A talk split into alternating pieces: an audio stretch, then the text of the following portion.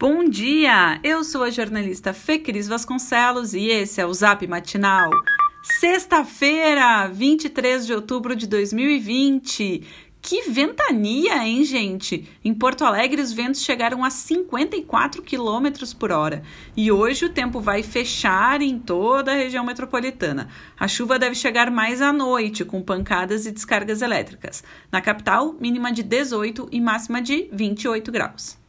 Sem ter conseguido aprovar a reforma tributária, o governo do estado corre contra o tempo para tentar, pelo menos, prorrogar o aumento do ICMS.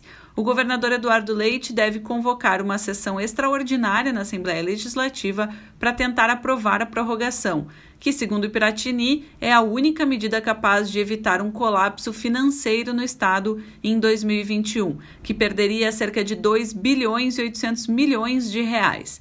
A manutenção do aumento do ICMS garantiria às prefeituras um alento diante das perdas econômicas causadas pela pandemia. Em Porto Alegre, por exemplo, o impacto da redução do imposto no orçamento no próximo ano seria de 66 milhões de reais. A votação, se ocorrer, vai ser ali entre o Natal e o Ano Novo. O novo embrólio político-ideológico causado pelo presidente Jair Bolsonaro, dessa vez a respeito da vacina desenvolvida pela empresa chinesa Sinovac, falamos disso ontem, deverá ser resolvido como das outras vezes, com os estados tomando as rédeas da situação. O governador do Rio Grande do Sul, Eduardo Leite, sinalizou que, caso o governo federal não se acerte a respeito de um programa de imunização nacional, poderá negociar diretamente com São Paulo para a aquisição das vacinas desenvolvidas pela Sinovac em parceria com o Instituto Butantan. Acompanhando o fenômeno em todo o Brasil, a capital gaúcha tem recorde de candidaturas de pessoas transexuais à Câmara de Vereadores. Em todo o país, a Associação Nacional de Travestis e Transsexuais mapeou 271 nomes, um aumento de 195% em relação a 2016. Falando em grupos subrepresentados no Legislativo, o projeto Voto Preto Porto Alegre reúne os candidatos negros à Câmara Municipal. Atualmente, a casa tem apenas um homem e uma mulher negros entre os seus membros, ou 6% das cadeiras, bem longe dos 23% de moradores pretos e pardos que compõem a população de Porto Alegre, conforme mostrou uma reportagem da Fonte Jornalismo de Dados para o Matinal. A Justiça Federal do Rio Grande do Sul determinou revisão de auxílio emergencial negado a pessoas com condenação já cumprida.